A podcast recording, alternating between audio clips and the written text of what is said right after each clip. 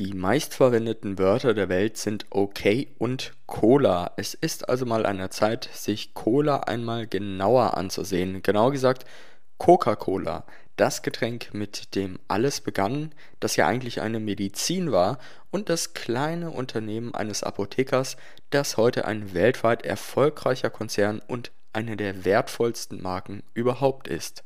In dieser Folge dreht sich alles um Krieg, Drogen und Softdrinks. Los geht's!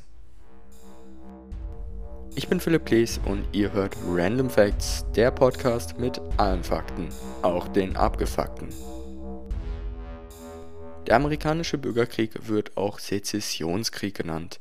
Sezession steht für Abspaltung. Während dem amerikanischen Bürgerkrieg spalteten sich nämlich die Südstaaten vom Rest der USA ab.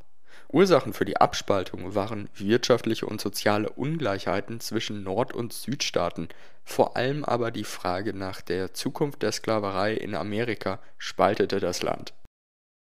Der damalige Präsident der USA, Abraham Lincoln, war erklärter Gegner der Sklaverei und wollte diese abschaffen, was auch der Hauptgrund für die Südstaaten war, sich aus dem Bund der Vereinigten Staaten von Amerika zu lösen und einen eigenen Staatenbund zu gründen, die Konföderation der Südstaaten von Amerika, kurz CSA. Ihr Präsident war Jefferson Davis. Mit ihm zogen die Südstaaten am 12. April 1861 gegen die Nordstaaten in den Krieg. Abraham Lincoln gegen Jefferson Davis. Konföderierte Truppen gegen die Truppen der USA. Der amerikanische Bürgerkrieg endete nach der Kapitulation der Südstaaten am 9. April 1865. In den vier Jahren, in denen der Krieg tobte, starben 600.000 Menschen. Eine wichtige Folge des Sezessionskriegs in Amerika war unter anderem die Abschaffung der Sklaverei. Und jetzt fragt ihr euch zu Recht, was hat das Ganze mit Coca-Cola zu tun?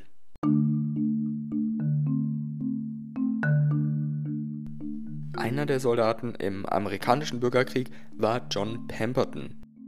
Er wurde 1831 im Südstaat Georgia geboren. Als er für die Konföderation in den Krieg zog, war er 30 Jahre jung. Oder aus damaliger Sicht alt. Mit 17 Jahren begann John eine pharmazeutische Ausbildung, die er bereits zwei Jahre später mit Erfolg abschloss.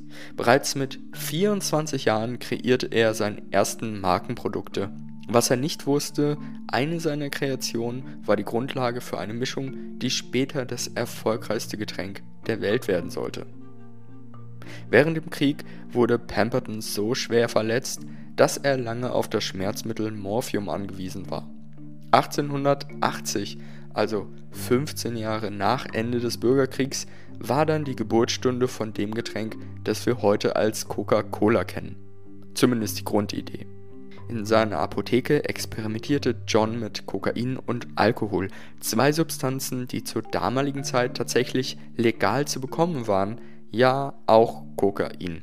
John Pemberton wollte ein neues Schmerzmittel kreieren, um von seiner chronischen Morphiumsucht loszukommen. Dass Kokain genauso abhängig macht wie Morphium scheint ihm dabei wohl entgangen zu sein. Ja, es ist eine Tatsache.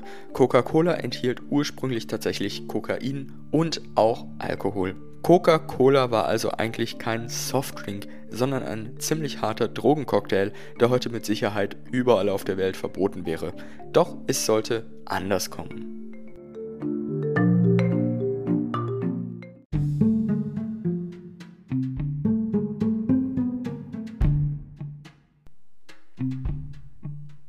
Wir schreiben das Jahr 1886. In New York wird die Freiheitsstatue enthüllt. Karl Benz und Gottlieb Daimler präsentieren die ersten motorgetriebenen Kutschen und es werden unzählige neue Erfindungen zum Patent angemeldet, die noch immer bekannt und beliebt sind. Neben der ersten Trockenbatterie und dem Automobil wurde auch der Papierlocher und das Maggi-Gewürz zum Patent angemeldet. Unter den eifrigen Erfindern war auch der Held unserer Geschichte. Dr. John Smith Pemberton meldete seine neue Medizin erfolgreich zum Patent an. Am 8. Mai im selben Jahr wurde sie zum ersten Mal in einer Apotheke in Atlanta verkauft.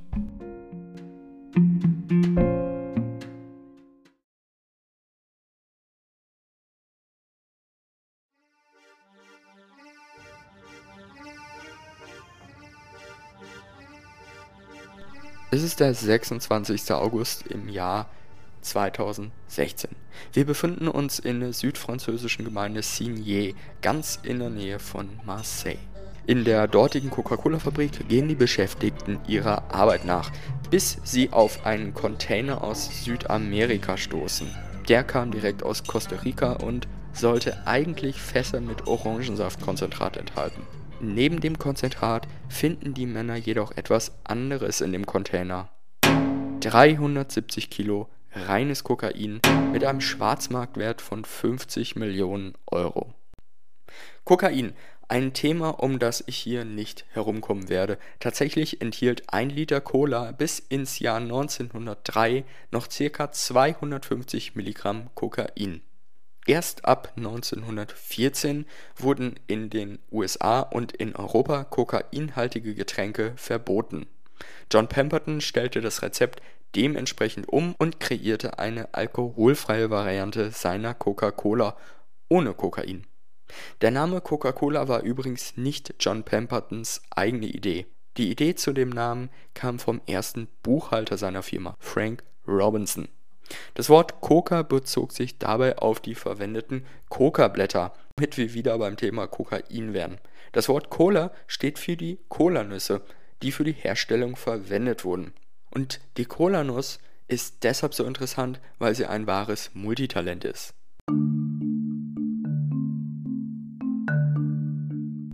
Die Kolanuss ist die getrocknete Frucht des Kolabaums, der wächst im Westen Afrikas und kann bis zu 20 Meter hoch werden. In vielen westafrikanischen Kulturen kauen die Menschen auf der Kolanuss herum.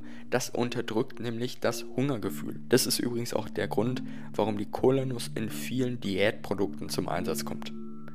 Die Kolanuss enthält nicht nur Koffein, in der Nuss ist auch Theopromin enthalten. Das ist eine psychoaktive Substanz mit stimulierender Wirkung, und verwandt mit Koffein, hat aber eine vielfach stärkere Wirkung. Die Cola-Nuss hilft gegen Migräne, Fieber und Erbrechen und sie wirkt zudem noch aphrodisierend. Nochmal zurück auf den Namen Coca-Cola. Überall auf der Welt kennt man diese koffeinhaltige Brause unter dem gleichen Namen.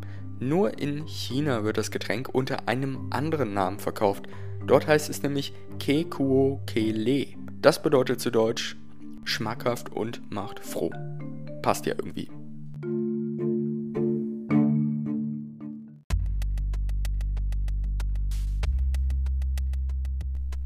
(1940) Der Zweite Weltkrieg ist im vollen Gange und in Deutschland wird die Einfuhr des Cola-Konzentrats verboten. Das Unternehmen steht vor einer großen Herausforderung. Max Keit der damalige Deutschland-Geschäftsführer von Coca-Cola, entwickelt speziell für den deutschen Markt ein neues Getränk, die Fanta. Das ist eine interessante Fügung deshalb, weil Fanta bereits das zweite Getränk in der Firmengeschichte war, das als direkte Reaktion auf einen Krieg erfunden wurde. Fanta war zu Beginn eine Limonade aus Apfelfruchtfleisch und Molke, eine logische Zusammensetzung, denn Äpfel wachsen in Deutschland und waren auch im Zweiten Weltkrieg gut zu bekommen und die Molke ist ein Nebenprodukt aus der Käseherstellung und war somit auch gut verfügbar. Der Name Fanta entstand übrigens in einem Ideenwettbewerb und steht ganz einfach für den fantastischen Geschmack.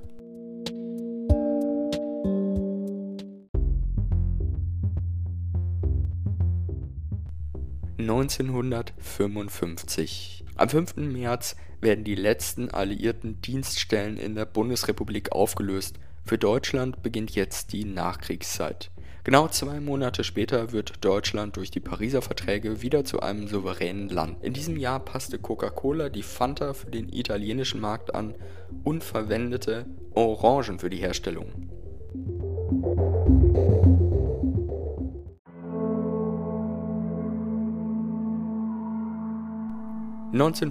1959. Während auf Kuba Fidel Castro die Macht an sich reißt und sich die Supermächte UdSSR und USA im Kalten Krieg befinden, entwickelt Coca-Cola Company in Deutschland Fanta Klare Zitrone. Das erste farblose Erfrischungsgetränk, das wir heute unter einem ganz anderen Namen kennen.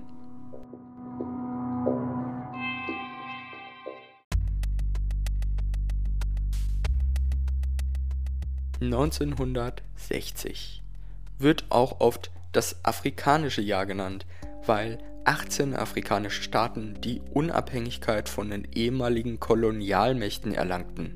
In den USA wird John F. Kennedy zum Präsidenten gewählt, in Deutschland wird Volkswagen privatisiert und Frankreich steckt mitten im Algerienkrieg. Fanta ist bereits in 40 Ländern erhältlich. 1968 in den USA verstärken sich die Proteste gegen den Vietnamkrieg. In Deutschland wird der Aktivist Rudi Dutschke erschossen. Als Folge des Nahostkonflikts wird der Flughafen von Beirut zerstört und der Prager Frühling beginnt. Innerhalb von wenigen Stunden marschieren Millionen von polnischen, ungarischen, bulgarischen und sowjetischen Soldaten in die Tschechoslowakei ein. Alle Regierungsmitglieder werden nach Russland verschleppt und offiziell entmachtet. In den USA kommt es zu einer tragischen Zäsur. Der Bürgerrechtler Martin Luther King wird in Memphis auf offener Straße erschossen. In diesem Jahr wurde Fanta Klare Zitrone erstmals in den USA auf den Markt gebracht. In Amerika wurde das Produkt weiterentwickelt und bekam den Namen, den wir heute kennen, Sprite.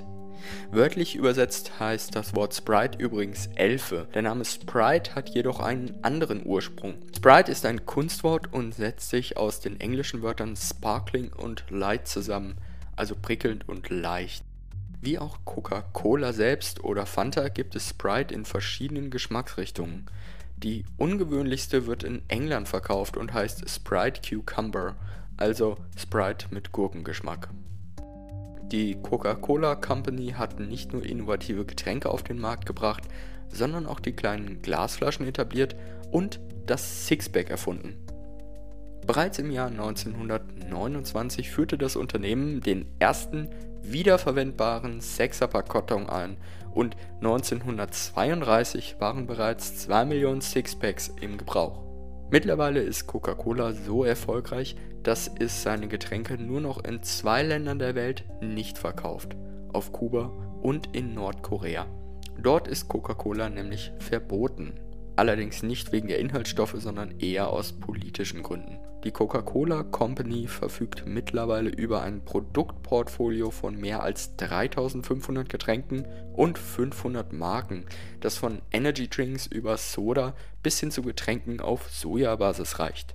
Auch Wasser ist dabei. Das Originalrezept für Coca-Cola befindet sich übrigens in einem Tresor im World of Coca-Cola Museum in Atlanta der Hauptsitz der Firma. Es gibt insgesamt überhaupt nur zwei Menschen, die das Rezept für Coca-Cola kennen, weshalb sie niemals gemeinsam reisen dürfen. Im Jahr 2019 war Coca-Cola die fünft wertvollste Marke der Welt, direkt nach Apple, Google, Amazon und Microsoft. Der größte Kunde von Coca-Cola ist McDonald's. Für Anleger an der Börse gilt Coca-Cola als Dividendenaristokrat, die Firma zahlt nämlich seit 1920 eine Dividende an ihre Aktionäre aus.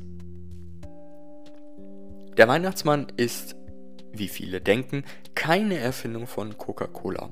Das historische Vorbild war der Bischof von Myra an der Mittelmeerküste. Der Original-Weihnachtsmann kommt also aus der Türkei.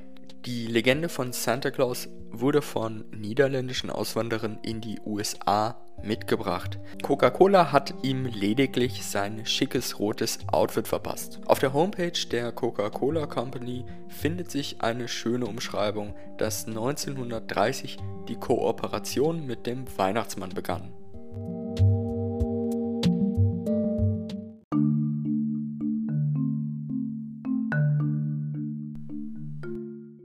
Was nicht so gut funktioniert hat, ist der Nachhaltigkeitsplan. Eine Welt ohne Müll. Das war 2017 das Versprechen des Geschäftsführers James Quincy. Die Zahlen drei Jahre später zeigen jedoch, unsere Welt ist leider weit davon entfernt, müllfrei zu sein. Laut einer Schätzung der Organisation WWF vom 15. Januar 2020 schwimmen ca. 5 bis 12 Millionen Tonnen Plastik in den Weltmeeren. Sprechen wir über PET. PET, das Material, aus dem viele Getränkeflaschen hergestellt werden, ist der am häufigsten recycelte Kunststoff der Welt und gerät daher besonders in den Fokus, wenn es um das Thema müllfreie Umwelt geht. Erst vor kurzem, am 22. Oktober 2021 hat die Coca-Cola Company eine neue Flasche angekündigt, die komplett aus pflanzlichem Material bestehen soll. Allerdings betrifft das nur die Flasche selbst, nicht das Etikett oder den Deckel. Von den Prototypen der plastikfreien Flasche wurden erst einmal nur 900 Stück hergestellt. Coca-Cola betont jedoch, es sei schon lange ein Anliegen des Unternehmens, die Herstellung einer 100% pflanzlichen Flasche aufzunehmen. In Europa und Japan strebt die Firma an, bis 2030 komplett auf PET-Flaschen zu verzichten. In der nächsten Folge geht es um ein Thema, das bisher in noch keinem Podcast abgehandelt wurde, Mauern. Vielen Dank fürs Zuhören. Ich bin Philipp Klees und das war Random Facts, der Podcast mit allen Fakten, auch den abgefuckten.